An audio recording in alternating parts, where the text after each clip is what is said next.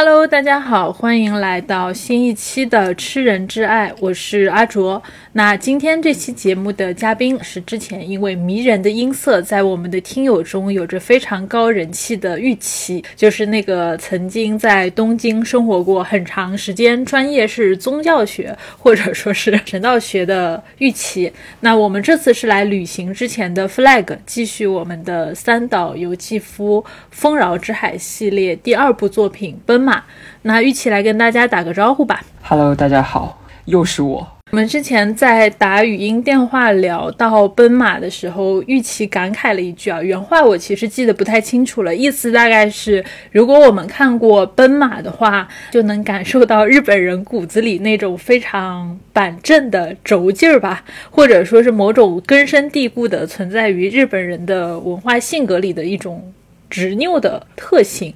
如果我们看完奔马，感受到这种执拗，那我们大概就能共情玉琪在日本的时候，呃，所经历的啊，在心理上的种种的不适。我们也听你讲讲，就是你具体就是由于奔马里面的这样的一个人物性格，它触发了你的哪些创伤体验呢？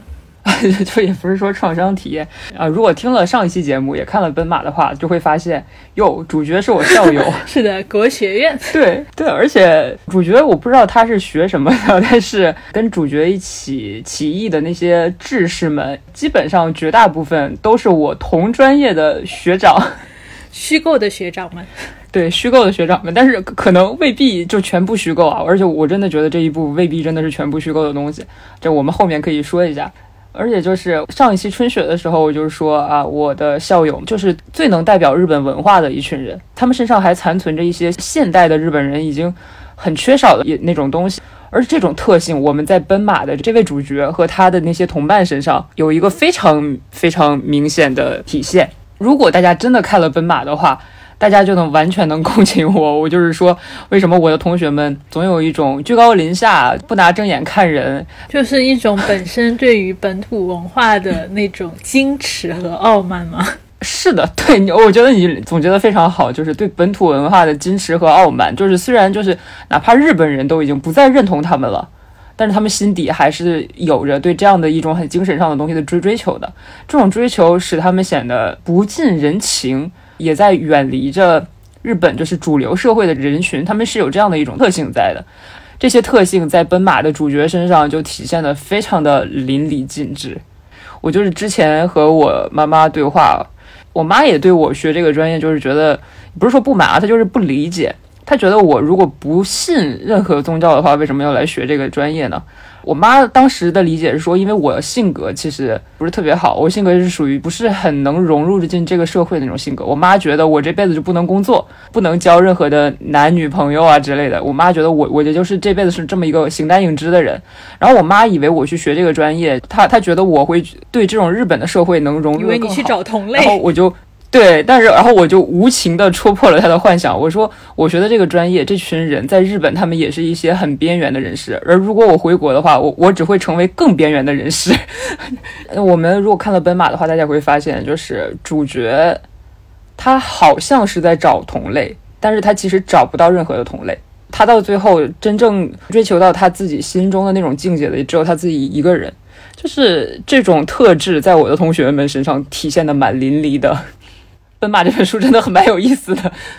很多时候，我们只是纯粹的站在一个看书的人啊，或者说是像玉玺这样学日本神道的那样子一个角度去解读，也更多的我们只是站在书的角度去进行一个讲述，而不代表我们本人有一些什么激进的立场。在这里，我们先预个警吧，对 对，就不要骂我们。我 对我只是一个学神道的，我不是信神道的，我只是一个这个在这边。读故事的人就是大概是这样子，对吧？好，那我们就回到《丰饶之海》系列啊，呃，因为我们之前也是讲过的《丰饶之海》四部曲，它分别是春雪、奔马、小四和天人五衰。那在去年年底的时候，我们讲了春雪。然后当时那个时候我们也讲过，《丰饶之海》四部曲，它其实算是一个以佛教的轮回思想为底色的系列故事。就像《丰饶之海》这个名字，它所包含的佛教意味一样。那丰饶海，它就是月球表面上那片广漠干枯的平原，虽然叫做海。而且是有着“丰饶之海”这么浪漫并且。饱满的一个名字，但本质上是没有空气也没有水的一个沙漠或者说荒原。那这个意象，它似乎就对应着人生的虚无，甚至是虚假吧，有那么一点点福克纳那个喧哗与骚动的感觉。就人生如痴人说梦，充满了喧哗与骚动，却没有任何意义。那《丰饶之海》四部曲，它这个故事的时间跨度大概是六十年左右。就是如果你仔细看的话，其实它就是从明治天皇驾崩的一九一二年，一直持续到一九七零年初，也就是。三岛由纪夫死的那一年，因为三岛由纪夫他在写完《丰饶之海》的最后一本《天人五衰》的最终回的当天，他就剖腹自杀了。所以，其实《丰饶之海》它的这个。时间跨度，某种意义上，它几乎涵盖了日本近现代的整个社会历史时期。就因为我们知道，这四部曲的四个主人公其实就是四代人，他们短暂的生命其实刚好经历了那些非常重要的历史节点。那从明治时期一直到大正和昭和时期，经历了包括一战和二战的动荡。其实就是，如果从思想上我们是这样划分的，但是如果从主角的是生命长度来看的话，比如说，呃，春雪的开头其实是大正二年，就是一九一四年左右，就像主角的生命一样，大正也只有这么短短的十四年还是十五年，就跟我们的主角司空之清显一样。然后像奔马的开头应该是昭和六年还是昭和七年啊？昭和七年。奔马的时代就是是昭和时代嘛，就呃，奔马一开头也就是提到了血盟团事件，还有五幺五事件，就是昭和七年的五幺五事件，就是血盟团事件是先发生的嘛。所谓的血盟团事件，就是大家呃查一下百度百科什么的也都知道，就是其实就跟后续我们的主角想要干的事情是一样的嘛。他们的就是理念就是打倒政党，然后财阀还有次特权阶阶阶级，实现那个军民共治。所谓的军民共治，就是说在天皇制度之下。就是承认朝廷正统性的一种理论，然后当然就是，呃，怎么说呢？就是不可能一下子就成功实现吧。后面就发生了五幺五事件，然后它五幺五事件的后续影响，其实就是比如说政党政治的时代的中终结，然后还有军部发言权的会扩大，这也就是后续军国主义发展的那么强烈的一个原因嘛。然后当时的右翼团体就是层出不穷，然后出版界也基本上是被右翼把控着，而且当时因为发生了这样非常。激进的事件嘛，然后各种国家改造运动就是层出不穷，所以就是也以至于产生了像我们的主角他所做的一系列行动，其实也是当时时代的一个大潮流，而且很多国民就是都是非常有共感的，就是国民就是因为过得也不是很好嘛，也都想改，就是把自己的国家改造的更好。这里面就是一定要说一下，就是日本人也算是挺民族性的东西了吧。就是从日本人对右翼分子的那种狂热上来看，就是说日本人有那种实践自己不被世俗就是所承认的那种美学奥义，他们有这样的精神，这算日本人民族性的一个特征。我觉得就是像三岛由纪夫、像川端康成，或者说是最近在塌房的一个很有名的大导演。像三岛由纪夫，他是选了一些大事件作为节点，然后放在每一部小说的开头，然后他其实就是想很明确的指出这个时间节点嘛。他想探讨的是明治思想的继承，但是其实是从大正，然后到昭和，然后到战后，然后这就对应了丰饶之海的名字嘛，就是说他的思想从一个丰饶到一个虚无的这样的一个转转变。就像大家看他的生平也能看出来嘛，他其实就是一个明治思想的一个就是坚定的信者，可以说他是一个信徒也不为过嘛。他想讨论的就是这这样的一种最纯粹的日本传统的思想是怎样在这近代化的几十年，然后开始慢慢的转换成虚无的。其实《丰饶之海》想讨论的就是这样的一个思想历程的变换嘛，然后再加上他很多很多的个人主观情绪，然后加上他自己虚构和事实混同的一些东西，就形成了这样一系列作品。对，而且他基本上就是每个小说的主人公其实都是一个早夭的少年或者少女，而这个小说其实他写作的年代基本上都是聚焦于主人公生命的最后两年左右的一个时间，就他其实是把整个这个时期的一些社会氛围。围和整个文化变化，都在这两年的一个剖面里面非常迅速的就展现开来了。其实这一点也是他一直想写的东西嘛，就是他在后面就是就是所有的主角都是松之清显的转世嘛。松之清显的转世有几个特征，第一个特点是他腋下的三颗黑子，就是我们按中文说是痣是吧？黑痣。第二点就是，呃，所有的松之清显转世都会在二十岁那一年去世。像清显，他是在二十岁死掉的。然后我们的奔马的主角范找勋，他也是在二十岁就自杀了。然后下一部小四的主角，他是二十岁的时候就被蛇咬了，然后拜拜了。然后第四部虽然有一点奇特，但是其实本质上也是他在二十岁的时候就，嗯，怎么说呢，也是。在向着死亡奔跑了，他的确就是故意的，要写 写写到他们二十岁就死。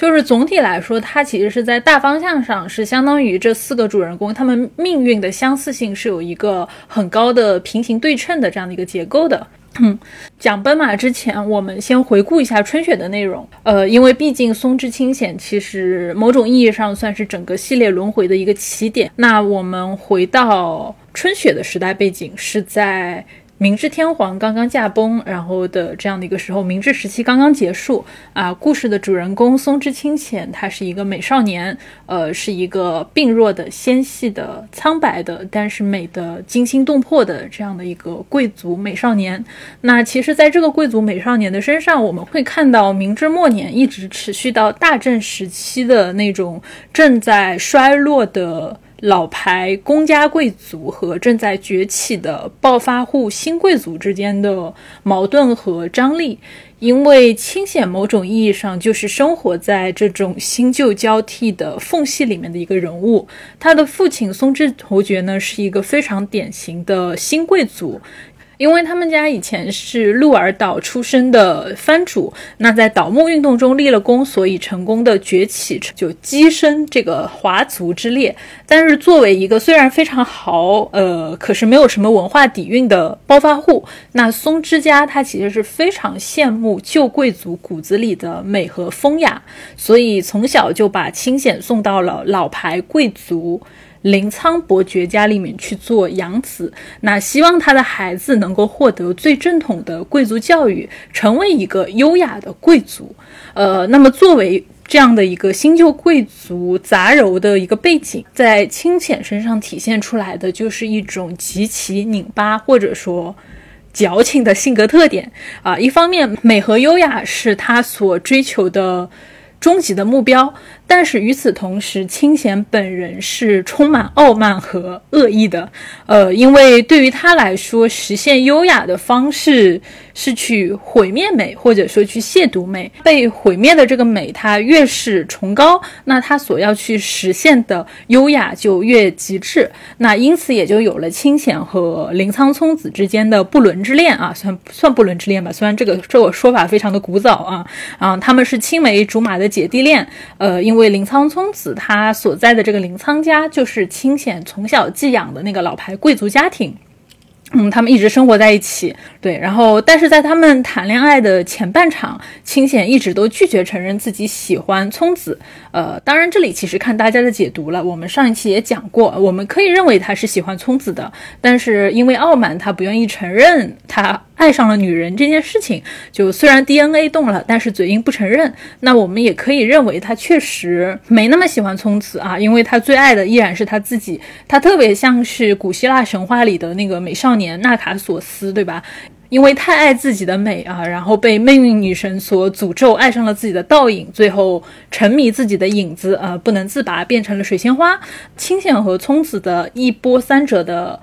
爱情故事，最重要的转折，其实也是发生在聪子她和皇室定亲，呃，即将成为准王妃的时候。清显他意识到聪子他所代表的不再是一个纯粹的女人，而是一个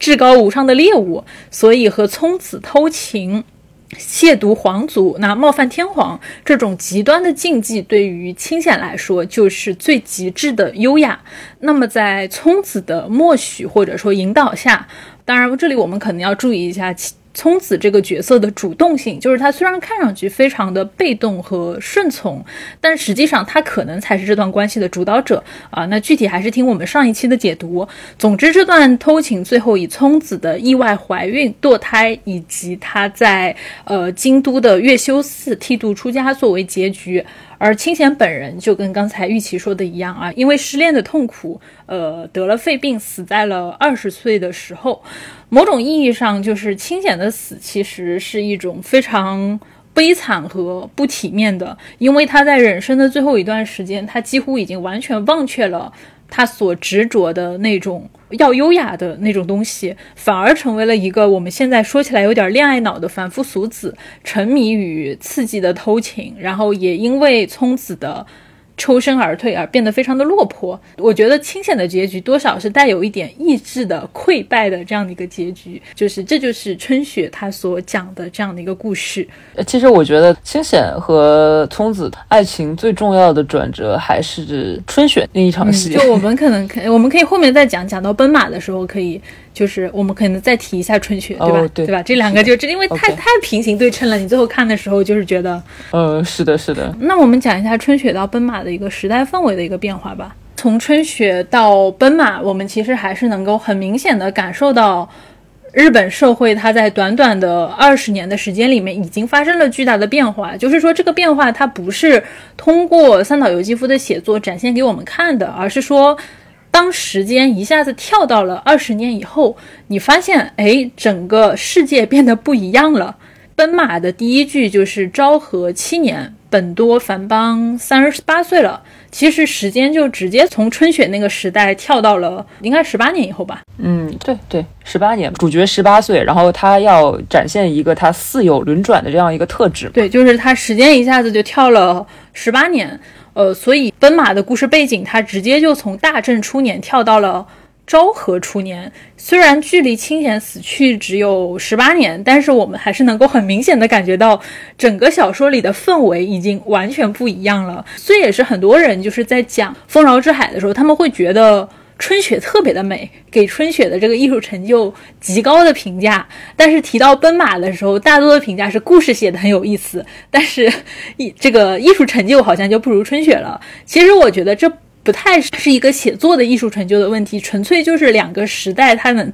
呈现出来的时代氛围，给我们感受到的这种艺术体验是不一样的。啊，从我个人的角度来说，我可能会更喜欢奔马一些啊，就是因为奔马里面我熟悉的东西会更多，而。春雪其实充满了从明治，然后一直延伸到大正，然后和大正所谓我们所说的那种大正浪漫融合在一起的，他那样的一个时代氛围。就就我前两天不还问你来着，什么是大正浪漫嘛？就我一直不太理解为什么会有这样的一个词汇，就好像是日本人他总会用一种类似的怀旧的滤镜，他去回忆大正时期的那种时尚风格。呃，然后比如说像竹久梦二的那些画里面所描绘的那些，对吧？新时代的摩登日本女性，我记得你当时对这个原画的总结是非常精辟的，你怎么说的来着？我个人来看啊，所谓的大正浪漫就是一群穿着。洋不洋、合不合的学生制服的男男女女，然后一起风花雪月，然后煮酒论茶，然后对着樱花开始很矫情的谈恋爱，基本上就是这样的一种东西。你说的这个氛围，其实不就是春雪吗？其实基本上它对应的就是春雪的气质啊。就是当一个人他会被大正浪漫的气息所感动的时候，真的会很迷恋春雪的。我我一直想说一句话，就是说。呃，我之所以喜欢奔马更胜过春雪，就是因为我觉得春雪是就是整个东亚对日本的一种刻板印象的美的集合，而我所接触到的比较真实的日本和日本文化、日本精神，却是在奔马中体现的比较好的。而春雪的那种美，它其实是带有一种梦幻的滤滤镜般的刻板印象的美，而奔马才是一下子拉你回到现实的。是这样的一种东西。如果说是时代氛围的话，我个人 其实会更喜欢奔马的这种时代氛围，尤其是因为我是学这个的嘛，我在某种程度上我是完全可以理解奔马的主角他想表达的东西的，以至于我在网络上看到很多人说不理解奔马的主角，觉得奔马的主角很中二，我还会在心底偷偷的说你们永远都不会懂。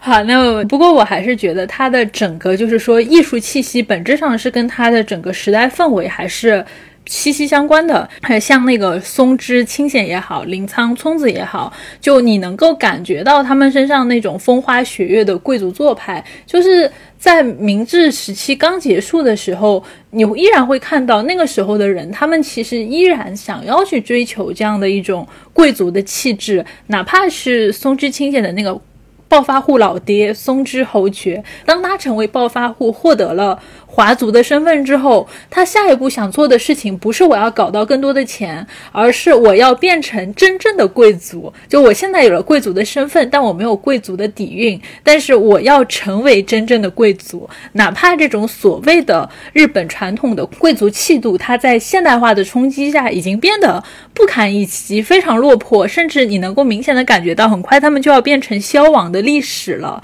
但是清显的那一代人，他们骨子里。始终是有那种对于即将消逝的美非常刻骨铭心的执着的，但是到了奔马的时候，就是整个社会风气真的是完全不一样了。曾经的那些老贵族，他们已经从人们的视野里消失了，而取而代之的全部都是那些掌握着国家这种政治和经济命脉的经济命脉的人，财阀，就是那些华族，本质上他们都是。那些倒幕运动里面立功的新贵，或者说是投机家，他们趁着近现代的这种浪潮去掌握日本的这样的一个实业的经济，而像那个我们在上一部看到还想着要对标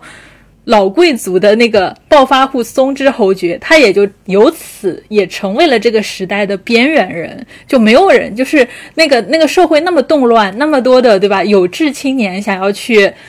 刺杀那些。所谓的就是祸害我们国家的财阀，结果松之侯爵根本不用担心他会被刺杀的问题，因为他根本什么都不是。对啊，其实整个从春雪到奔马，后面的我们再继续说别的嘛，就是从整个从春雪到奔马，大家就能看到贵族制度的这样一个没落。就所谓我们说华族制度，它是从一八六九年到一九四七年，然后一八八四年的时候，日本颁布了华族令，然后到一九四七年的时候，呃，日本国宪法，然后就废除了贵族制度。然后它这样的一个过程，其实就是就是贵族慢慢的走向消亡的一个过程。因为中间像一九二七年，它还发生了一些什么类似于昭和时代金融危机、金融恐慌这样的事情。而贵族绝大多数的就是公家贵族，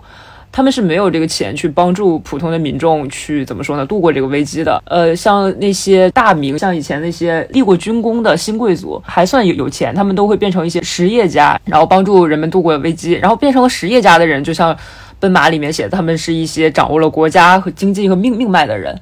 他们就不在乎这个怎么说呢？贵族制度这种东西了。呃，春雪到奔马其实就是这样的一个贵族制度的没落嘛，其实也是日本文化的没落嘛。就是像春雪和奔马，它分别就代表了日本文化中的菊与刀，就是这本书大家都知道。哎，所以其实也是从主人公的名字那里就可以看得出来嘛。松之清显这个名字就特别的风花雪月、病弱纤细，充满了贵族气。而奔马的男主角就是所谓的清显的第一轮转世，他名字是范沼勋。就是功勋的勋，就是一个充满阳刚气质，然后以及勋本人身上那种确实非常典型的武士道的勇武的精神，他确实就是很明显的能够看到三岛由纪夫他在这些人物身上投射了什么东西，就甚至你都不需要再去。对吧？他给的很直接了，他想写什么？对，而且就是他们两个人非常的明显嘛，一个代表着与皇室的那种禁忌，然后一个代表着向皇室效忠的忠义。他们两个就是追求的是两种最代表日本文化的美，就是菊与刀。菊是什么呢？菊是日本皇族的那个徽章，日本国花并不是樱花，是菊花。这里进行一个没有任何意义的小小科普。然后刀其实代表的就是日本的武士道精神，就是这两种东西，就是对天皇至高无上的爱和对天皇至高无上的忠诚。而且我们我们为什么说勋是那个清显的转世呢？他他们两个的特点就是除了本多发现的那些啊，就是除了本多发现的，就是他腋下的三颗痣，还有就是他们在二十岁的时候就必然会去选择很纯粹的死亡。还有一点，其实我个人觉得，就是他们在精神上是非常相近的一点，就是。就是勋并非在追求纯粹的那种光荣，他在追求就是那种光荣和犯罪的结合。他觉得犯罪，然后是会证明他的光荣的。他对神的这种渴求和信仰，其实是包含着毒神的一面的。他用毒神的这种方法，就是反正神的至高无上性，这跟清显完全不是一致的嘛？就是清显就是用亵渎皇家的女孩子 来证明他对皇家的这种向往，其实是完全一致的。他俩的思维逻辑的底色是完全一致的，没有任何区别的。就是我们从这里就能看出来，就是是三岛由纪夫自己的一些小心思，蛮有意思的，我觉得。哎，所以其实阿勋他身上的那种。美的气质，或者说健美的气质，也就跟清显是完全不一样了。呃，因为在这个春雪里面，清显是病弱的，包括他最后死是因为肺结核，就是肺结核去世的。呃，然后阿勋是非常健美和勇猛的，包括就是本多他第一次见到阿勋的场景是在剑道比赛啊，然后那个时候勋他是十九岁。就是东京国学啊，国学院对吧？你校友啊，这个预科一年级的预科，预科是他还没有正式成为我的校友，准校友。对，准校友，准校友，但是他后来召集的同学很多我我的学长吧。对，然后就虽然很年轻吧，然后而且其实勋和清显完全不一样，他就是一个彻头彻尾的平民，呃，但他是个非常健美的少年，呃，剑道非常厉害。就是怎么说呢？你看三岛写勋的那个场景，是我感觉本多这个角色，他看到勋，他是替三岛由纪夫把自己的眼珠子粘在了勋健美的肉体上，就是你就看我当时在看。看那个那段描写的时候，我鸡皮疙瘩都看起来了。哎呀，你看那什么闪闪发亮的眼睛啊，让熏看起来就像是和外界绝缘的钢铁。啊，紧紧抿着的双唇，仿佛衔着刀刃一样的锋利。啊，熏那粗壮的手臂内侧那跃动的白色肌肉，还有剃得干干净净的脖梗啊，令人感到一种清爽的强悍。什么比剑时候的熏发出来的叫喊，有一种让本多觉得震撼的少年灵魂之气。哎呀妈呀！就是我当时看到这段描写的，不是这段啊，是好几页都在描写。熏的美貌的时候，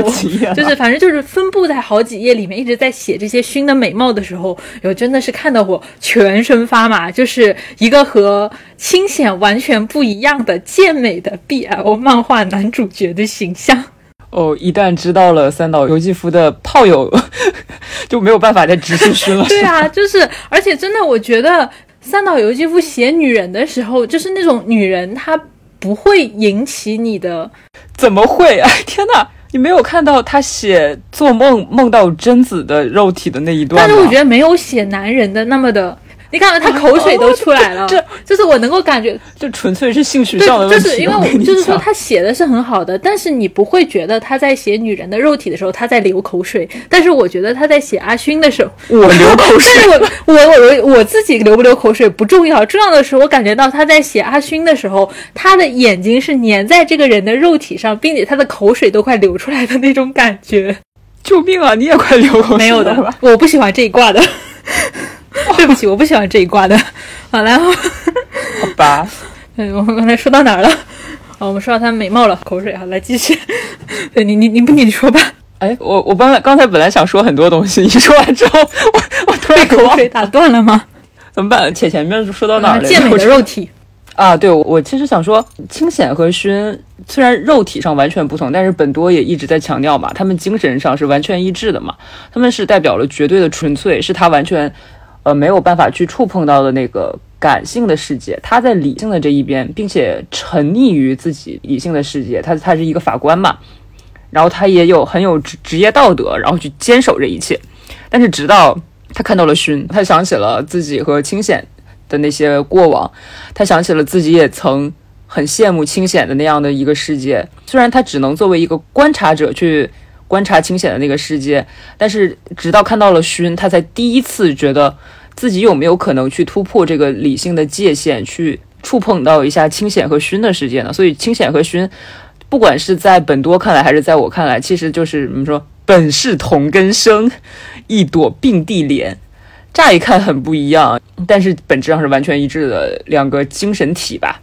而且三岛由纪夫他给勋的这个人物的设定也是非常有意思的。你刚才讲到的，作为这个某种意义上是镜子的两面吧，给勋的一个设定就是勋是范沼的儿子。我觉得这一点的设计真的特别有意思，或者说这也是熏和清显另外一个很像的地方，就是他们虽然是有着很多看来非常纯粹的一些东西，也有着完美的外形，就不管是美也好，完美也好的这样的一个外形，但是他们的性格和他们的家庭里面总会有一些和美截然相反的。不纯粹的东西，对吧？甚至我们可以说是恶的东西。那我们讲到这个勋的父亲范沼，呃，我们之前是讲过的，就是说这个范沼他其实是清显的伴读或者说是学仆，相当于是半个仆人这样的一个角色。那我们当时也讲过，就是范沼他其实是一个。低配版的清闲，他迷恋着自己少爷美丽的肉体和优雅的气质，却又憎恨着少爷是个这么矫情，然后又没有武士道精神的废人。可是他又忍不住为清闲的美心醉神迷，然后又要痛恨为清闲的美动心的自己。而且这里其实还有一个更有趣的设定，就是范找当时的情人疯子，她是清闲家的女佣。在跟范沼约会的同时，疯子他和清显的老爸松之侯爵他们是有着情人关系的，但是有可能疯子是被动的。后来就是范沼被清显赶出去以后，他和阿峰结了婚。呃，很快就是这个阿峰，就这个疯子她怀孕了，但是这个时候。疯子他没有办法确定这个孩子到底是范沼的孩子还是松之侯爵的孩子，所以他只好选择了流产。疯子和范沼的第二个儿子就是熏，所以其实，在现实的层面上来说，熏和清显他们在血缘上是有某种。近乎不伦的微妙的联系的，因为熏的母亲曾经是清显的父亲的情人，或者说是被清显的父亲给强占过，而且熏的母亲曾经怀过一个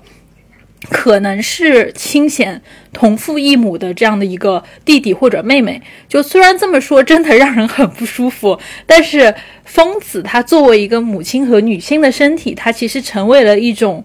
不伦关系的这样的一个纽带，把清显和熏的身世联系在了一起。就不管是熏也好，还是清显也好，就他们的一个看似纯粹的形象和理念背后，其实都是有一层罪恶和不伦的底色的。就我其实觉得他在给熏和清显在设置这种人物联系的时候，我觉得这个关系还是很微妙的。呃，我绝大多数还是赞同的，就是我我稍微补充几点吧，就是我每次看到范沼范沼这个角色，就是勋勋的老爸，我第二部看到他的时候，我第一反应是哦，又是你，对比用工具人 很好用。第一部他跟清显的对比，然后你刚才已经讲的挺清楚了，但是第二部他是就是三岛由纪夫有意的把这种对比就是走到极致嘛，就是第一部的时候，范沼他虽然是一个。呃，怎么说？他他是一个仆人，他是一个伴读，他是一个代表的一个不纯粹思想的这样一个角色。但是他本本质上，他还是向往着纯粹的这样一个人。然后第二部就把他的这种向往纯粹，完完全全的说，他在这十几年里，二将近二十年的时间，他向往的纯粹已经完全成了他虚伪的一种表现。和这种虚伪相对的，就是勋，就是他的儿子，就是那种毫无保留的纯粹的忠义。他对天皇的爱，或者说对天皇对神的崇敬里，不可以掺掺杂任何虚伪的东西，所以最后，呃，才有了奔马这样的一个故事。就是大家看到后面也会知道，就是，呃，勋想要起义嘛，然后最后被自己的老爸给出卖了，然后老爸还说了很多很多非常虚伪的话，然后让勋整个人感觉非常的崩溃，但是他没有表表现出来。范沼这个工具人，就是从春雪到。奔马，它都是起到了一个非常好的对比的作用，就是虽然很很可怜，也不能说很可怜。就我觉得范沼这个角色的存在，它某种意义上是三岛由纪夫对于命运的一种讽刺。就是你看勋这样的一个角色，还是清显这样的一个角色，他们代表着某种意义上，对吧？是。这个世间上最高的纯粹，但是最高的纯粹，他们没有实现自己理想的机会，因为他们的理想会被范找这样子的一个不起眼的、猥琐的，甚至是有点下流的人给毁灭掉。而且最主要的是，它的这种不纯粹是发展性的，就是你一旦拥有了纯粹，你只会得到最高点的纯粹，它没有再向上发展的可能。但是不纯粹，就是像脏污、像邪恶、像不敬、像污垢这种东西，你是可以一层一层叠加的。像第一部像春雪里面的范沼，它其实还不至于哦，我们说它到下流的这种程度。你在某些字句里，你甚至可以去跟他共共情，他就是我们中的一个普通人，他甚至可以代表我们很多人。但是到了第二部的时候，他的那种不纯粹已经叠加成了一种很下流、很恶心、很虚伪，甚至是我们普通人都不愿意再去碰一下的污垢一样的东西。我想说的就是纯粹这种东西。他之所以是至高无上的，是它一旦得到，他就只能拥有至高无上的顶点，而不纯粹这种东西，却是却像黑暗的深渊一样，你只会不断的往下坠，往下坠，往下坠。对这一点，其实也是包括像范沼，他在春雪里面，他还只是一个某种意义上，对吧？就是一个有点私心的这样的一个仆人的一个角色。但是你会发现，当二十年后他成为了一个父亲，他成为了一家之主的时候，是怎么样对待他自己的家人的？就是如果我们去看熏。的一个家庭生活的话，也是能够看到，就是范找他变成了一个非常专制和独断的一个父权制的家长，他总是会家暴他的老婆，而且他家暴他老婆的一个点就是他永远会把当年就是他妻子和松之侯爵有过一段不伦的这个情感拿出来说事情。用来打击他的妻子，呃，他打他老婆是因为他老婆第二次出轨。其实，而而他老婆第二次出轨也完全是因为之前和他的冷暴力，就是这也是非常父权制的一点，就是非常典型的父权社会家庭。而勋就是在这样的家庭里长长大，然后却还保持着至高无上的纯粹性，所以这一点也和就是他是清闲转世对应起来了。而且最讽刺的事情，而且就是。就是他是清闲转世这件事情，本多发现以后，但是范早是不知道的。他从来没有发现过自己儿子身上和少爷相似的地方。对，因为他从来不敢去看少少爷的身体嘛，他从来不敢去看自己主人的身体，他觉得主人的身体太至高无上了，他他没有去看的资格，自自自己这种下流的人怎么配呢？就是第一步他还是拥有这样的思想的，第二步他就已经完全抛弃了这种羞耻心，就是第一步他是有对自己本身的。不够纯粹，不不不够高尚，他是有这样的羞耻心的。第二部他已经没有。第一部他其实主要是因为有参照系在他旁边嘛，就是有少爷在旁边，他永远会在自惭形秽的情绪里面，就是某种意义上是自我反省。但是当他离开了清显，进入到社会随波逐流之后，他性格中那种对吧肮脏的那一面，其实会被无限的放大。对，而且第二部他也是在嫉妒自己的儿儿子的。他之所以会背叛自己的儿子，就完全是。就是本多用一一句话就概括出来了嘛，他就是本多说自己从他的那种语气里能感受到他可能他自己都没有感受到的嫉妒，对，就是他的儿子要去践行，对吧？践行这种光荣和壮烈的死亡，而他就只能像当年在清显旁边那样，他只能成为旁观，然后和自惭形秽的那个人。对，所以我们刚才其实讲了很久，就是勋他和清显的一个关联，以及勋和他父亲的一个。充满张力的关系，尤其是我们一直在讲他勋被他的父亲所背叛这件事情，所以就是我们可以接下来再来讲一下勋他到底要做什么样的事情。或者说，勋他所要做的这件事情，也恰恰是《奔马》这本书它为什么会在中国的读者里面产生那么大争议的一个原因。呃，那可能一开始的时候，我们看的还不是特别明显，直到勋他在和本多相遇的时候啊，因为本多这个时候对于勋来说是一个关系不是很亲近，但是看起来非常亲切并且有威严的一个长辈。呃，所以呢，勋他像献宝一样的把自己非常喜欢的一本书，呃，献给了本多啊，说我借给你看，然后你看完它之后，你就会理解我的想法。那我们其实相当于就是跟着本多一起把这本书看了一遍，然后我们就知道，其实勋他想干的是一个什么事情了。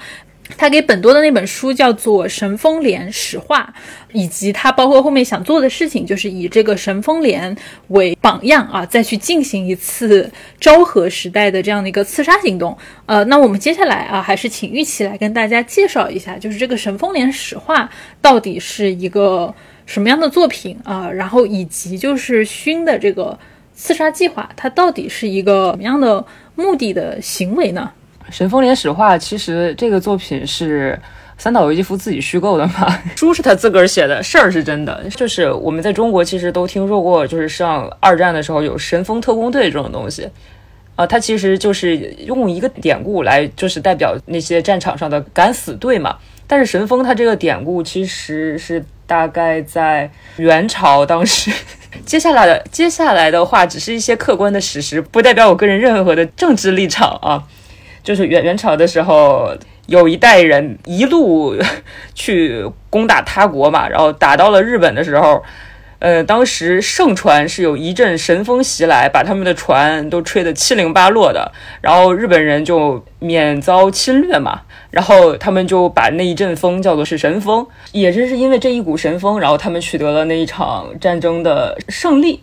所以后来神风就代表了一种很吉祥的东西，或者很吉利的东西。然后明治时期，他们就是说我们要借这一股神风，我们要去尊王。攘夷打倒幕府，你知道吧？然后就出现了明治神风连这种东西。明治神风连说白了，我们看了那个小说里，就是呃，另外一群敢死队嘛，或者说是明治时期的敢死队，然后要用日本武士刀来践行武士道精神，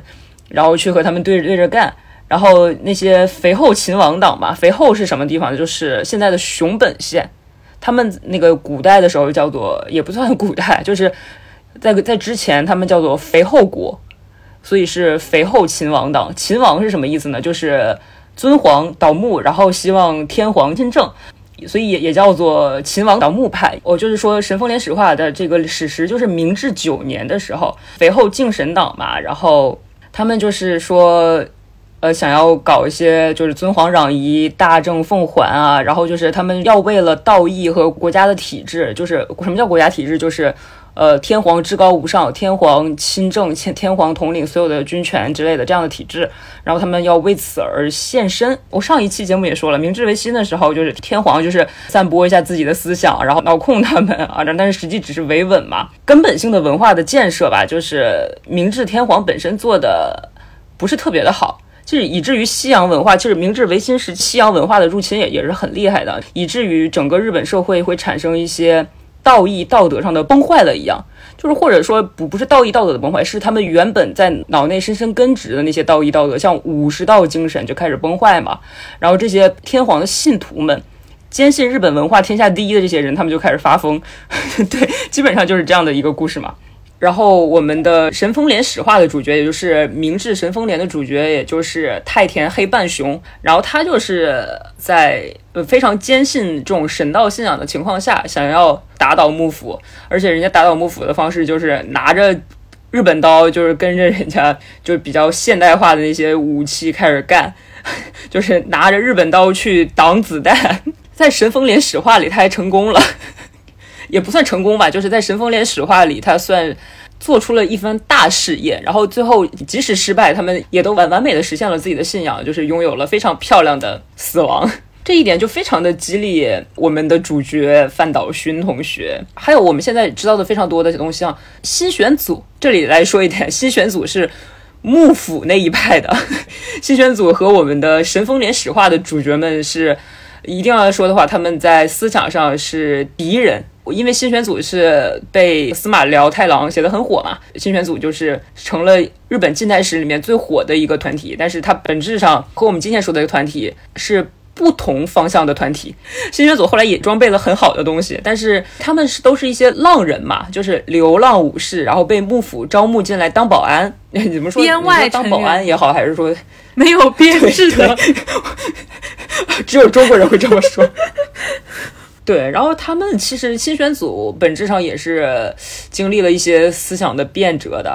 哎呀，这个以以后再说，今天这个就跟就我们今天的搞的东西没有什么关系了。然后当时就，嗯，怎么说呢？太田黑半雄他是第十七代那个新开公司嘛，他是一八七六年，然后成为了那个史史神风的领领领袖嘛。然后当时是。当时那个时代就是，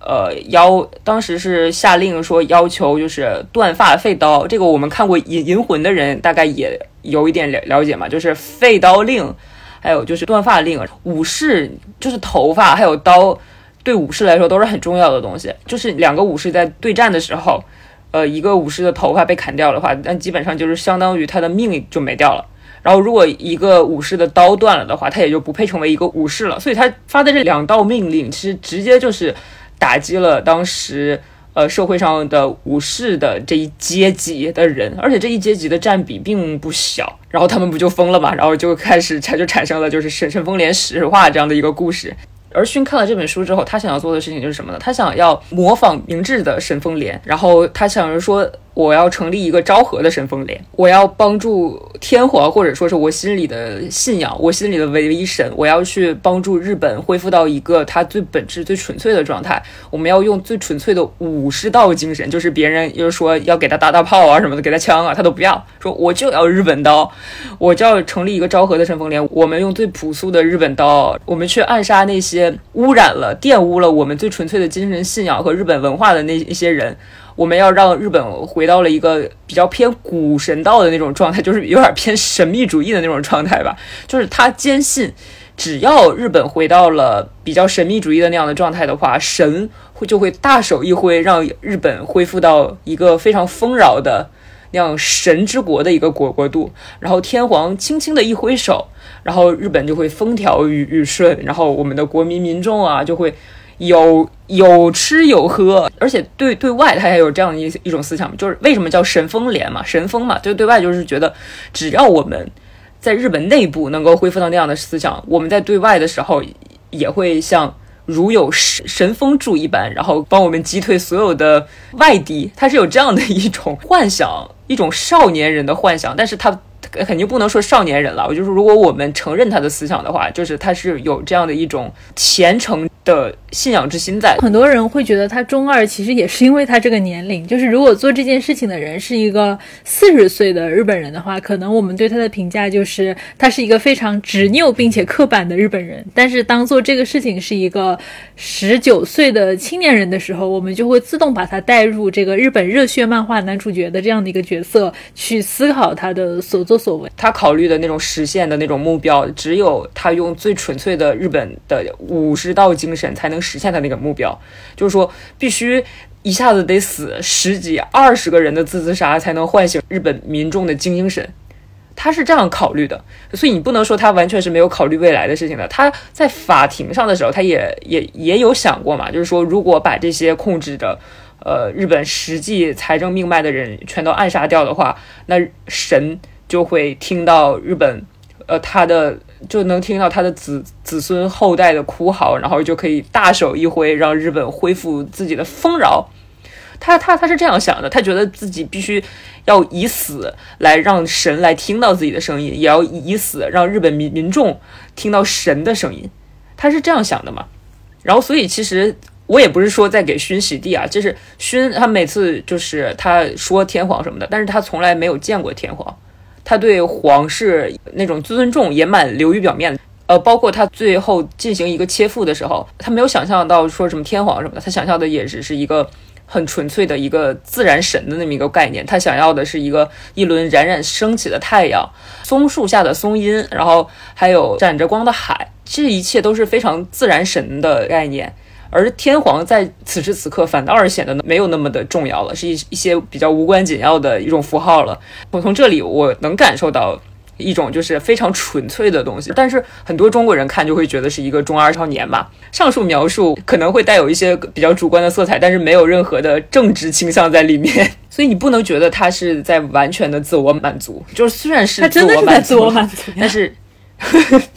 那也不是完全自我满足了，他是真的觉得。自己这样会成功啊？他是坚信自己这样会达到他的，而且他坚信自己在最后一定会死，不管这件事情，对，就不管这件事情成功还是不成功，我人生的终点就是切腹。就跟我们之前讨论的这个问题是很像的嘛？我们当时不是就讲他里面他去见那个洞院宫之典王的时候，他不是就跟他描述了一下自己到底想干什么事儿吗？他说我现在要干的事儿就是我要给天皇捏饭团，对吧？然后我这个饭团捏了啊，献给天皇，而天皇他不饿不想吃，我就切腹自尽。那这个饭团天皇啊看一眼他吃了啊，那我要心怀这个感激的切腹自尽啊。那个就是就是不管天皇。想不想吃，喜不喜欢吃，吃没吃，我最后的结局都是切腹自尽。这就是我本人在实践我对于天皇的忠义。对，而且从这里你就能看出来，我刚才说为什么就是说天皇在他这里是个符号，是个工具，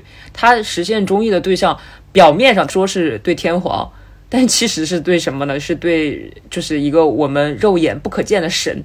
是这样的一一种概念和感知在的。我不知道我这种说法能不能得到你的共鸣呢？就因为我觉得，如果你这么一说的话，其实反而能够理解为什么有那么多的人在二战之后，昭和天皇他宣告我不是一个神，我是一个人的时候，那么多人会选择自杀。他是把天皇当成一个宗教信仰来对待的。对对对，上次不就是这么说的吗？所以我觉得这一点其实，在勋身上其实是很类似的，就是这个时候勋的这个心态，他真的很像。三岛由纪夫大概在自己二十岁的时候，听到日本当时战败，然后天皇宣告我不是神，我是人的时候，三岛由纪夫也就二十岁啊。他那个时候好像也是东大一年级吧，好像对吧？东大大一的这样的一个学生，就所以我觉得。范找勋他这个时候的这种刚烈的心态和对于天皇类似于神的这样的一个信仰，以及最后所受到的这种呃精神的幻灭的打击，其实可能恰恰就是三岛由纪夫自己在二十岁的时候所经历的一切。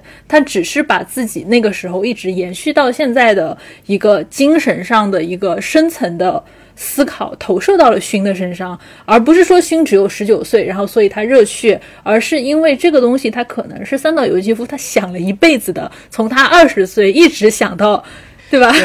这把年纪，以以他的一辈子也没有很漫长，想 想二对想二十多年啊，二十多年前的自己所想的东西啊，一直到现在全都把它写到了勋的身上。我觉得这也是为什么很多人看到奔马的时候，你会发现勋的这个。思想以及勋他给自己所至少在计划阶段时候所策划的这个死亡方式，他特别像三岛由纪夫他自己在一九七零年的那个自杀的一个预言，就是整个的一个场景和整个的对于这种剖腹自尽的这样的一个仪式的执着。你其实发现，在一九七零年的时候，三岛由纪夫他基本上是原样照搬了他在这本书里面所写的这样的一个仪式感。对啊，他写的所有东西不都是自己的自传吗？就是一直在说这个，对吧？所以我觉得就是在对于这个勋他的一个思想的。一个来看的话，我觉得确实很有道理。就是很多人说勋他是三岛由纪夫笔下最接近他的一个主人公，也不算是最接近吧。就是怎么说，一定要说最直白吧？对，比较直白的接近。一定要说的话，三岛由纪夫在我心里的形象是本多和清显的结合，然后勋是他直白的一个表象。不知道你能不能懂？就是因为他更多的在这种思想层面的探索，其实是交给了清显和本多来完成的。而勋他只是把三岛要做的事情直白的给讲出来，然后他其实通过勋的行为解释了我为什么要这么做。而且你看奔马的时候，你能感觉到三岛其实为了勋的这个行为本身，他牺牲了很多思想上的解剖，他写的更多的是反应，而不是一些思想上的深挖的东西。像你说的嘛，就思想上深挖的东西，勋是没有多少的，因为勋的一个设定是他。没有看过多少书，也没怎么上。对，他老爸还是他是一个行行动派，太可怜了。而 且，他他从小就练剑道吧，然后剑道练得特别厉害。他所有思想性的东西都是通过这样一种很肉体上的硬碰硬的、很暴力倾向的东西去思考的。所以，三岛本人其实为了熏这个角色的设定，呃，他在这本书上呃稍微的抛弃了一些比较思想角度的，就是。就是为了把勋表现成一个完美的行动者，他其实牺牲了这本书里面的一些文学性，然后思想性。我咱咱们俩表达的是以同一个意思。他为了这样的一个形象吧，但是这个形象其实就是他晚年的时候给自己规定的这么一个人设。所以你要是说他是最像他的，我不敢苟同，我只能说这是他比较向往的。应该说是最直白的，就是我们还是这个最直白的，对，直白并且向往。但是三岛本人没有勋这么纯粹，就所以虽然三岛没有勋那么纯粹，但是三岛本质他是一个有点单纯的人。如果说当你能够理解勋他想做的这个事情，就是在我们现在人看来多多少少对吧？还是我不得不用“中二”这个词的行为，你就会再回到三岛由纪夫的身上，你会发现他确实是个很单纯、很耿直的人，在这方面的一个思考。而且最主要的一点，其实我个人感觉就是有一个。部分我觉得看着非常幽默，就是勋是去感慨嘛，是不是随着年龄的增长，纯粹这个东西就会渐渐的消失？我看到这里的时候，我第一反应就是三岛由纪夫在感慨自己的年华不在。就是熏，它其实某种意义上代表的就是在听到天皇在广播里面告白“我我不是神，我是人”的时候的那个状态的自己。就是当一个人处于一种非常纯粹的刚烈的这样一个状态的时候，他就会表现得非常的容易，就是被折断的这个状态嘛。我我觉得其实这点嗯，过刚则易折对然后所以我觉得这也是三岛由纪夫其实为什么要给勋很荒诞的这样的一个被背叛的一个过程，其实也是对于自己在一九七零年的时候要做的那件事情的一个预判，就是他很有可能已经明白自己要做的这件事情，可能在民众之间会引发什么样的反响，他可能是实现不了勋所要追求的那些东西，但是三岛由纪夫他不管，我就是要做，我已经忍不了了。我觉得其实是有这样子的一个影射的，因为我们其实看到就是。勋的一个结局的时候，因为我其实读奔马的感受跟我们前两期节目讲这个曼特尔的历史小说的，尤其是提堂的时候，感觉特别像。因为奔马其实它的前四分之三都是在进行一个铺垫，就是我们会看到勋有多么的执着和努力，他到处去寻找。能够去进行刺杀计划的同志，然后到处找机会去见那些位高权重的人，比如说什么军部啊，然后像什么动院恭亲王啊，希望能够获得他们的支持和认同。呃，然后中间经历了各种各样的波折啊，又有人退出，反正但是不管怎么样。勋的计划一直在朝他所期待的方向去推进，就是前面的四分之三的内容，其实我们看到的都是一个青年他在践行着他相信非常可能，但是我们作为旁观者看来觉得多少有一些不切实际的这样的一个计划，直到这四分之一他决定实施计划的前两天。他和他的同志们啊，就一下子，哎呀，当他这个对吧，呃，就回到他们的这个类似于安全屋一样的地方，然后突然就是一堆警察把他们全给一网打尽了。你那个时候会发现，他此前所尽的所有的努力，他都是一种无用功的虚无。因为你越到后面的时候，你就发现勋他其实被所有的人背叛了。我觉得看最后四分之一的时候看的特别爽，你就感觉前面的四分之三的铺垫到最后的四分之一，就一层一层一层的。把这个支持勋的那种信念感的东西，通过一个又一个背叛他的人，把他的那种内心的支柱给打碎的，就是支撑着他去实践他的这种意志的自杀意志的这些信念，就全都被打碎了。所以我当时就觉得看最后的四分之一看的好爽。哦，你 你怎么会？你好像暴露了些什么？那我们又回到我们刚一开始其实讲过的地方，其实就是最开始最直接也最彻底的背叛，其实就是勋的父亲嘛，范沼。呃，因为其实我们刚才也讲过，这是一件非常讽刺的事情。当这个范沼他还是清显学仆的时候，对吧？他嫌弃清显没有武士道精神，不够勇武和刚烈，所以他要把自己的儿子啊，照着他所理解的那种武士道精神去培养。可是当他的儿子成为了。清显的另一个极端吧，就是想要彻底的去践行武士道精神的时候，他又要去告密，他要阻止阿勋成为他心目中的英雄。就你刚才讲过，因为他嫉妒自己的儿子，他不想就是说。跟以前一样，作为一个自惭形秽的旁观者，看到他儿子去践行所谓的荣耀和热烈的死亡吧，就我觉得，就就就感觉特别的讽刺。而另外一个背叛者啊，我们我们没有讲爱情线，天哪，忘记讲谈恋爱的事情了。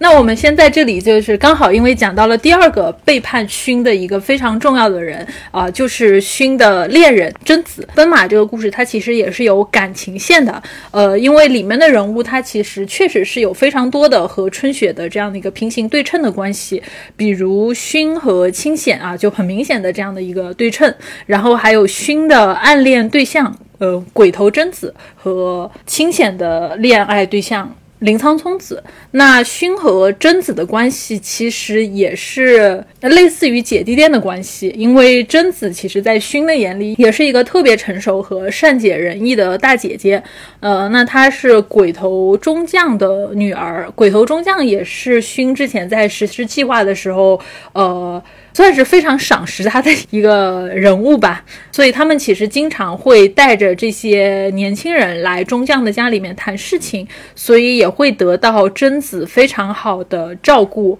其实说到这里，我我感觉三岛他在写男人爱上女人的这个事情上面，就是不管在哪部小说里面，男人的。内心活动好像都是一样的，就是一方面男主角他就会不可避免的被善解人意啊、举止优雅的像姐姐一样的聪明的女人给迷住，但是与此同时，男主角他一定会因为自己的心动而觉得非常的可耻。三岛笔下的男人只要在面对异性恋的感情，基本上全是这样：一方面哇，女人好棒好香；一方面哇，天呐，我居然会爱上女人，太羞耻了，太难看了。三岛由纪夫就是东亚典。典型的那种精神上只会爱男人，精神上很厌女，但是肉体上又少不了女女人，然后传宗接代上又少不了女人子宫的那种人。说白了就是这种男人。但是三岛由纪夫比他们强一点的是，三岛由纪夫绝大多数时刻还是很愿意承认自己很爱很爱很爱很爱男人。但是阿勋和贞子这对 CP，他和清浅他们不太一样。这本书他没有太多。谈恋爱的戏份，就他们的感情顶多也就是心知肚明，是直到很后面才捅破了窗户纸，但基本上也就是亲亲抱抱就没有了。我觉得这可能也是贵族和平民的区别吧。作为贵族阶级的清闲，成天没事儿做，对吧？游手好闲，思考人生，那他就可以作天作地谈恋爱。但是阿勋是热血青年，他要搞事业，要为天皇自杀表忠心，就没有那么多功夫谈恋爱了。但是我觉得贞子和聪子其实真的特别像，就不仅是因为他们都是那种。很成熟、很优雅的大姐姐，不管男主做什么事情，他们都会表现出强烈的支持。至少他们在表面上会给你一种我确实是在顺从你的感觉，然后让男人产生一种错觉，就是好像自己是这段关系里的主导者。但实际上，这些聪明又狡猾的女人们，其实是在通过这种表面上的顺从和被动来获得真正的主动权。聪子是这样，其实贞子是这个样子的。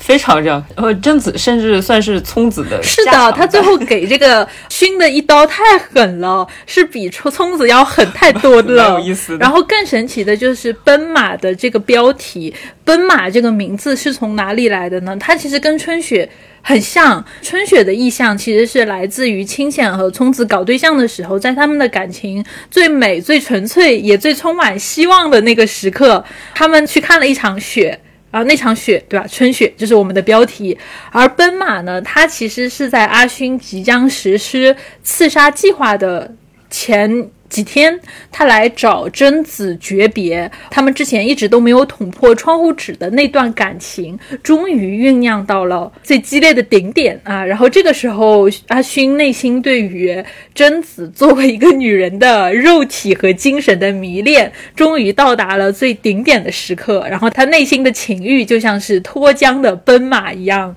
涌现，这个就是奔马这个名字在这本书里面出现的地方。其实我个人觉得，呃，三代有一夫起这样的一个标题，它肯定不是说单纯的表达恋爱嘛。在春雪的时候，它因为本质是讲日本人的那种风花雪月的情感嘛，那种纯粹性，它是讲的一部挺情欲和情念的小说，所以它用春雪做标题是完全没有任何问题的。但是在奔马这里，就是会显示出一种什么呢？就是因为我们也后来也知道嘛，就是贞子她背叛了勋，而奔马这种感情其实也就是象征着勋奔向死亡的这样一个方向吧。就是我和你。在情感最热烈的时候，也是我的忠义之心达到了一个顶峰的时候，就是我来见你最后一面，然后你也知道我是过来见你最后一面的。我们的终点站是死亡，而我们在死亡的前一站互相诀别，这是我我我们的情感，这是他这是代表着勋的情感的，所以他用了这样的标题。而奔马，其实我个人觉得稍微有一点那个过度解读，就是说他向着死亡奔走，然后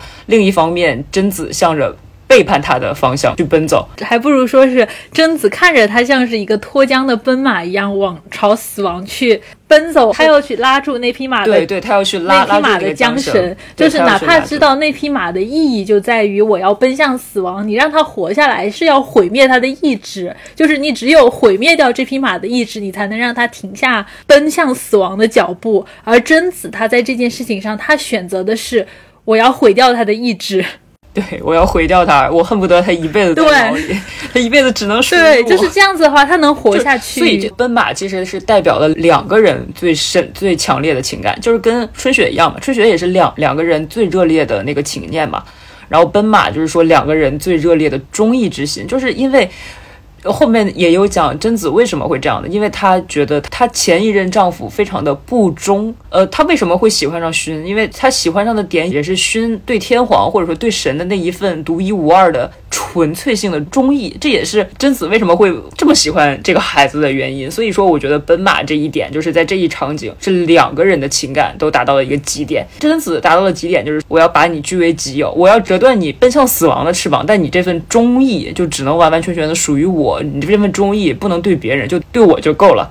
然后勋的崩溃点就是在这儿，呃，勋甚至因为对对贞子的爱。也不能让他就是去做出一些伤害贞子的事情，他甚至完全理解贞子为什么这么做，所以他的选择就只能是拜拜，然 后然后就完完去完成自己的忠义就够了。然后他还临死前他还保护了一下贞子，因为这里其实是这样子的，或者我们从勋的角度来说，当那个勋就抓进监狱的时候，呃。那么他需要去庭审嘛？所以当时其实贞子她是作为一个证人出现在法庭上。那他为了给勋减轻罪责，他把自己和勋见的最后一面，也就是我们刚才说的产生了奔马一样的情绪的那个时刻，他说那个时候勋其实已经在害怕和后悔，他策划了这场行动，只是说因为。箭在弦上，他不愿意辜负其他同志的期待，所以只能勉强自己继续行动。那其实贞子的这个伪证，他某种意义上就已经毁灭了。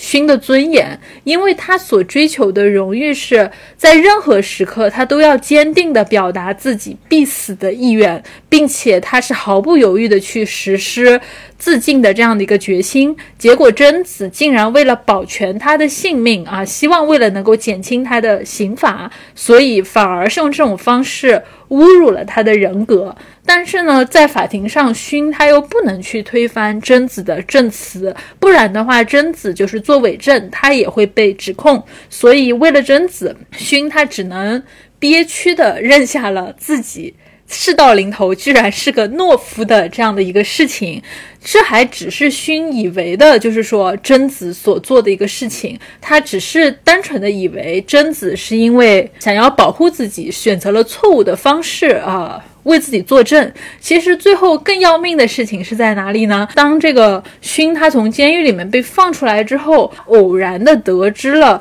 原来真正背叛他的人，告密者是他父亲。但是是谁把自己要在这一天要做什么样的行动，以及他们的这个所谓的安全屋的所在地，告诉他父亲，让他父亲去通风报信的呢？这个人其实是贞子，就是贞子的这一次的背叛，其实是比法庭上做伪证这件事情是。要更加的彻底，所以我是觉得勋他经历的贞子的背叛，从他的角度来说，他是经历了两次。第一次可能说是一个重大的精神打击，但是到了第二次，他了解到就是整件事情的根源都是因为贞子之后，他其实才被彻底的毁灭掉了，就他的整个意志。中间有一段就是说。呃，勋一定要去承认自己做过那么憋屈的事情那一段，其实我觉得那里是一段非常有意思嘛，就是本多也很震惊，勋在短短的时间内既做到了为自己辩护，也成功的保护了贞子。他在法庭上是这样说的，他说对贞子说过那些话是确有其实的，但是那段话并不是说自己真的胆胆怯了，那段话只是想要保护贞子，不要把贞子牵连进来。他说了这样的一段话，然后本多很震惊，我也很震惊。本多震惊的点是说他好像一瞬间长大了，而我震惊的点是说他说了这样的谎言，就已经在某种意义上为了爱情玷污了自己的纯粹性了。我就说我我我就觉得啊，他可以为了爱情去。做一些他自己最接受不了的事情，就是证明他是真的喜欢贞子，所以最后的那一段才会给他那么大的打击。但是这一点其实恰恰也是贞子她非常像聪子的一点吧，我觉得就是不仅仅是因为这是姐弟恋，他们是成熟的大姐姐，更是因为他们知道自己的恋爱对象的软肋到底是什么，就是他们太清楚要怎么毁掉这些自己爱的男人的意志了。就他们不是因为爱这个男人，所以他们无底线的去奉献自己。虽然在男人看来是这样的，就是啊，这个女人好好，她为了我什么都愿意做。但实际上，这些男人对于聪子和贞子来说，其实都是爱的工具人。他们真正想要实现的都是自己的爱。最后你发现，男人被毁灭了，好像也无所谓，反正爱也爱过了。我每次看他写的女性。第一反应是他好会写，他写的女性真的好不一样，跟外面那些很不一样。然后，但是仔细想想又会发现，哦，也是非常的时具有时代性特色的。就是他是一个非常敏感的人，三岛由纪夫这是一个非常敏感的人，他不管男女，他都会观察，而且观察的非常仔细。所以他写的女性，呃，每一个女性都很有自己的特色，而且每一位女性都很有自己的性格。所以这这是他写的好的地方。但是他不好的地方就在于，他有非常强烈的时代的局限性，就是。呃，那个时代的女性就是面对着自己的男人，自己或者自己喜爱的男人，在谈论家国大事的时候，他们的眼界和目光却只会放在男人本本本人身上，而不会放在更高的地方。哪怕是贞子这么聪明的人，哪怕是聪子这么聪明的人，他们都局限于和男性的这些情爱里面，然后不可自拔。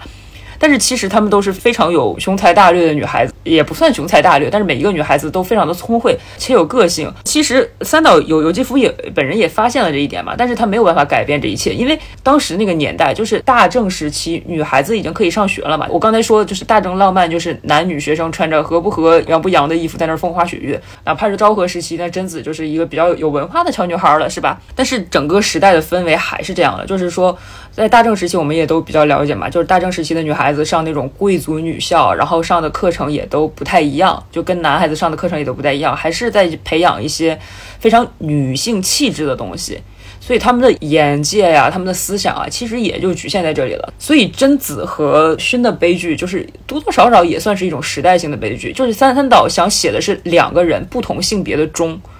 两个人不同的性别的忠，然后。勋的忠就是面对天皇的，面对神的，面对国家大义的忠；而勋子的忠就是去追求一个男人对自己完完全全的忠。难道是三岛不会写吗？不是，是三岛会写，但是他那个时代，他也就只能写出这样的东西了。这就是他观察的一切了。哪怕三岛由纪夫他是个写作之神，也不能写他超越了他认知的东西嘛，没有办法。哎，对，但是真的，我之前我有一个点一直想说来着。我看这本书的时候，一直想要挑三岛由纪夫的一个错，喜对，也就是纸吹，就是三岛由纪夫一直说用纸围成的白圈，它有辟邪的作用。这里我给大家科普一下，虽然很多日本人还有很多中国人都是这么认为的，但是这是一种非常民俗性的说法。在我们神道学内，就是我有认真请教过非常专业的人士，就是说驱邪这个说法是错误的。虽然三岛由纪夫本人也非常的这么认为啊，就是盛传有辟邪之功效，实实际上它其实只是一个划分神圣领地的这么一个作用，就是我圈了一个什么地方，我就代表这个里面的东西它是有神圣性的。就比如说，一般会呃在一棵很很古老、很粗壮的古树上看到这一圈白色的东西嘛，我们把它圈出来，并不是说这棵古树有什么辟邪的作用，而是说这棵古树它是有神性的，它是有自然的灵在上上面的。还有就是你圈一块石头啊，它也是说这块石头是有神性的，它是有一块石头的灵在上面的。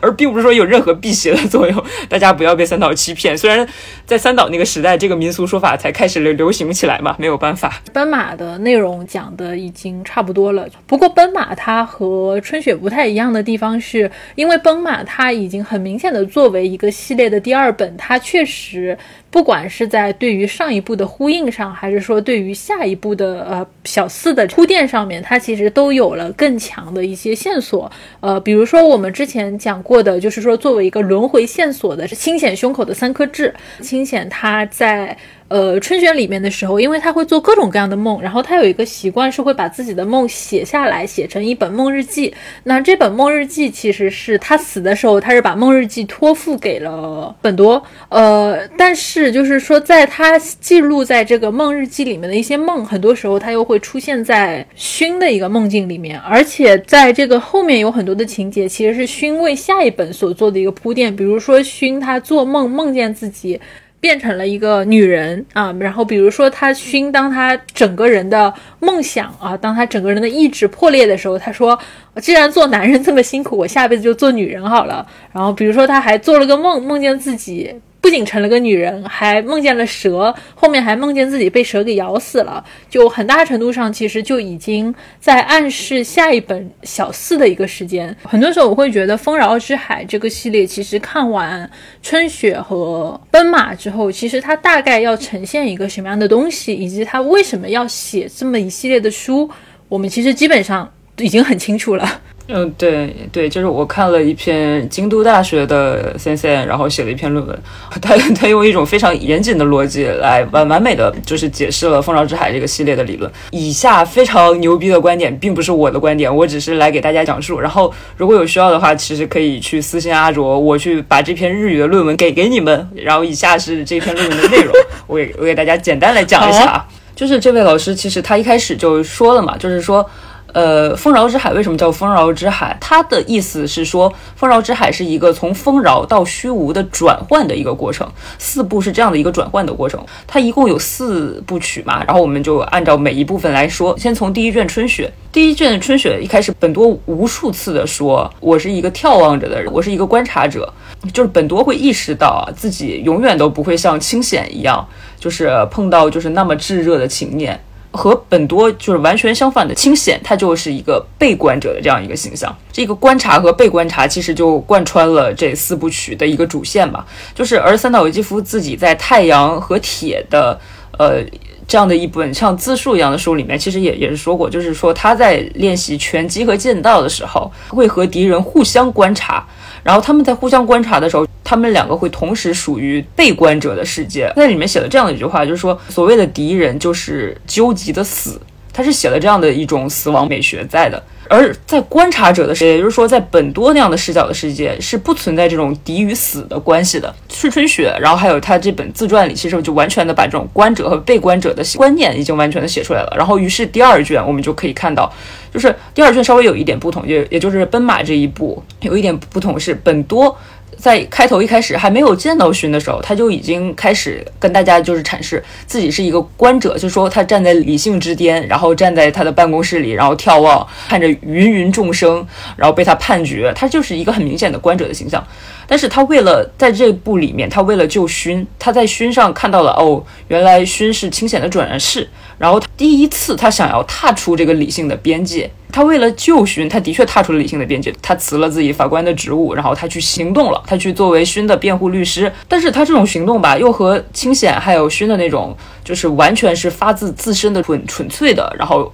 而为了自身的纯粹的美学去行动是不一样的。他的行动是基于。这两位被观者而言而产生的行动，所以他还是没有完全的进入到清显和勋的世界里，他还是一个很观者的形象。而且本多让贞子去为了救勋去做了伪证，也就能证明，其实他完全是不属于一个被被观者的世界的，他还是一个很高高在上的这么一个。观者的形象吧，而我们之前也讲了，就是做伪证这件事情，对勋来说是一种很人间的纠结，然后在精神上又是一种很侮辱性的东西嘛。然后本多对勋有他是轮回转世的这样一个概念，但是这种认知看似是超越了理性的边界的，但这种认知和勋还有清显的那种以情念、以自身的情念为核心的非常纯粹的认知又完全是不同的东西。所以勋和清显都是属于被观者的世界，然后本多和他们之间就是有着非常巨大的鸿沟，没有办法跨越。然后第三卷这种鸿沟就是发展到了极致。呃，我在这里就是先稍微的那个先剧透一下嘛。第三卷就是，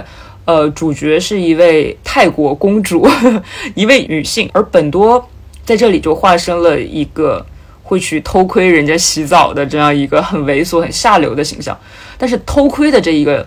概念就把本多是一个观察者这件事情表现的淋漓尽致了，但是也其中他是三岛由纪夫有这样的一个想法在的，就是说，呃，作为一个观察者而不是一个被观者，观察这个行为本身可能会堕落成偷窥这样下流的事情，是有这样的一种可能性的。所以就是三岛由纪夫就是坚持不会认为自己是观者，他就是因为他觉得这是。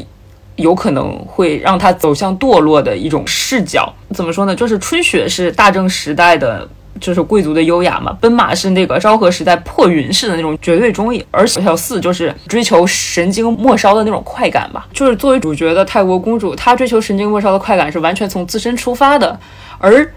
本多的那种追求神经末梢的快感就是去偷窥人家。就是说，本多的这种行为又是基于观察被观者的这样的一个行为本身，而。呃，月光公主因为被偷窥，她也就很自然而然的就显显示出了她被观者的这样一个身份。然后小四的这一部时代性也比较有意思嘛。小四这是战后的日本，当时日本签了对日和平条约，然后加入了联合国，然后开始正式构建民主国家，然后美军也收拾收拾跑路了。就是三岛其实是想说，通过这四部，或者说到小乔四这一步为止，就是通过这三部吧。他想写一些，就是因为战败和被呃美军占领的这段历史，然后日本内部发生的一些变化。就像春雪和奔马，我们一直也在说嘛，春雪和奔马其实是写日本独有的举与刀式的美学嘛。三岛由纪夫一直想强调，这是日本独有的美学，是具有独特性的。但是这种独有的日本美学，呃，三岛由纪夫也通过死亡，还有就是像奔马里面的一些社会事件，他想写，就是说。呃，这种独有的日式美学，其实是对市民道德，就是对理理性构建的市民道德是有一定的危害性的。就是他在一九六八年写过一本叫做《文化防卫论》的书，他说他把日本问题就分为两个嘛，就是一个是创造力的干涸，还有一个是文化主义的蔓延。就是创造力和作为文化母胎的生命及生殖行为的流向其实是一致的，而文化主义和上述的流向就是完全不同的。文化主义是一种。称赞人间主义的成果，当时的就是三岛由纪夫所在的日本社会是压抑了这种文化的自然蔓延和泛滥的，其实是压抑了日本人很本质性、很民族、很传统性的一种东西，压抑了那些东西，然后只留下了对市民道德非常有利的部分，就是在我们在奔马里面就能完全看出来这个问题，是吧？就是从范沼这个角色里面，我们就能看出来，他一边宣扬日本文化，然后但是一边又去接受资本主义的救济。然后去抑制这个社会恐怖事件的发生，其实就能代表说当时绝大多数日本的群众是怎么想的嘛？呃，或者说是当时的日本的时局是怎么样的嘛？就是说我打着宣扬传统文化的旗号，但是我只能留下你们对我没有任何危害的部分。一旦会产生什么危害的部分，我就立刻要抑制住你。小乔四，它就代表着日本当时就是。呃，文化主义的蔓延就是切断了日本最传统的那种举与刀思想的传承嘛。这也就是为什么就是第三卷小四的主人公是外国人的原因。他想说的是，就是前两部就是春雪和奔马，他探讨的是日本文化的连续性。对于当时的日本人来说，日本文化是孕育着危险的。日本人只能以文化主义的态度来对待日本文化，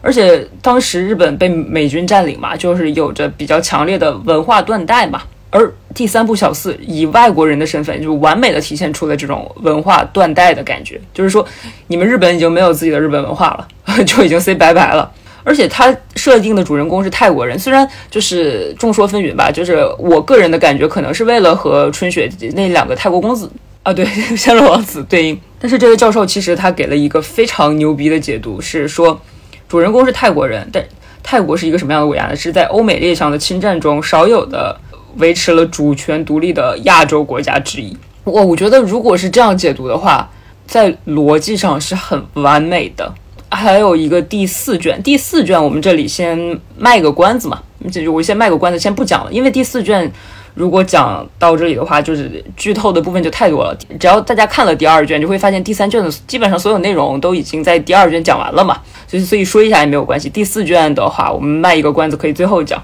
因为第四卷还。挺有意思的，它里面有一些东西，我觉得可以单独拎出来讲。就总结来说，就是前三部的主角，他都是属于一个。被观察者的世界，哪怕是第三部的主角那位泰国公主的女性，她也是在一个本多没有办法超越这个界限的一个被观者的女性。就是在整个《丰饶之海》四部来看来，其实是想讲日本文化的这么的一个发展历程和乱绝之类的这样的一个关系的。我觉得这样的解读是非常严谨且富有逻辑性的，是很牛逼的一个一种解读。就是不知道大家怎么看？如果有兴趣的话，可以私信阿卓，我把论文我们会把名字，对，我们会把论文的名字写在 show note 里面，然后大家感兴趣的话自己去搜吧。对，但是是对自己去搜吧。